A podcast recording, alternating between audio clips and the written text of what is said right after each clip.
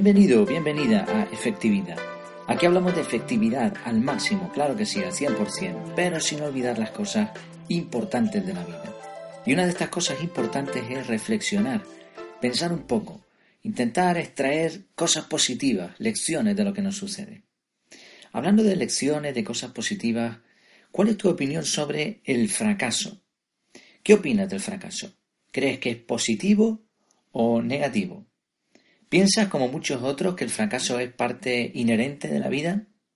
Cuidado, porque depende de tu opinión sobre fracasar, te irá de una u otra manera. Para empezar, la definición del fracaso es simplemente resultado adverso en una cosa que se esperaba sucediese bien. Parece que la palabra es más grande que su significado, ¿no? Suena muy fuerte, fracaso, derrota, éxito, son palabras relacionadas. Quizá porque lo asociamos a grandes empresas a esfuerzos continuados a lo largo de los años, pero si a la sopa de hoy le faltó sal, también es un fracaso al fin y al cabo. Hay muchos gurús que hablan del fracaso como algo positivo, como si forjara a los héroes a base de palos, como si no pudiese llegar a ser nadie en esta vida sin haber fracasado muchas veces de forma estrepitosa. Pero ¿es esto realmente cierto? Bueno, la realidad es que nadie quiere fracasar. El fracaso no es positivo. Si eres padre sabrás esta realidad. Los padres protegemos a nuestros niños desde que nacen y evitamos en lo posible que les vaya mal. Lo hacemos por medio de la educación, dándoles el ejemplo y enseñándoles valores prácticos. Esto no quiere decir que evitemos que sufran las consecuencias de lo que hacen. Si rompieron algo a posta después de haberles dicho que no jugasen con el balón, pues tendrán que pagarlo. Bueno, esa es una forma consecuente de hacerlo. Una parte fundamental de la niñez y de la juventud es aprender a ser responsables de lo que uno hace. Pero sería un poco raro, un poco extraño que un padre permitiera o hasta provocara que a su hijo le fuese mal, porque como el fracaso es positivo, no, nadie quiere fracasar y lo ideal sería no hacerlo nunca. El fracaso no es positivo de por sí, es negativo. Por eso, ¿cómo evitar el fracaso?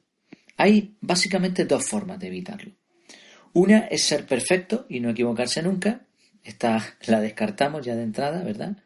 Y la segunda es tener siempre expectativas realistas, de tal manera que nunca nos equivoquemos en lo que pretendemos. Vaya, esto también hay que descartarlo porque todo el mundo se equivoca.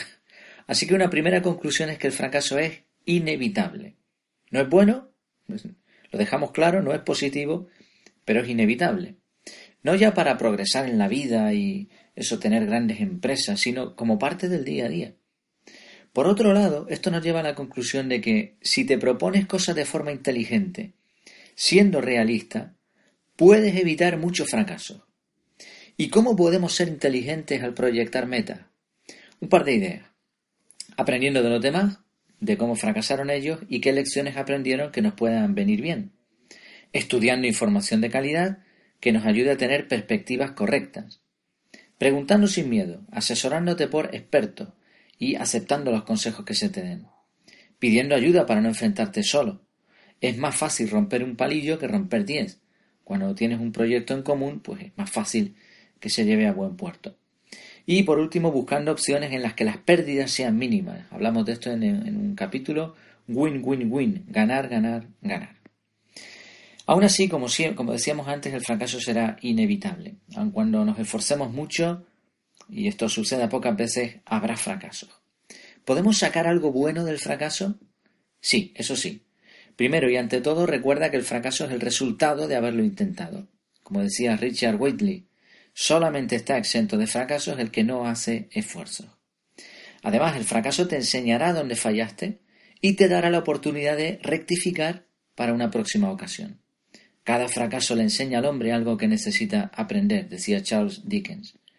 El fracaso también pone en su sitio a cada uno y nos da lecciones de humildad. Y esto es imprescindible para evitar más fracasos, porque muchos fracasos nacen en el orgullo.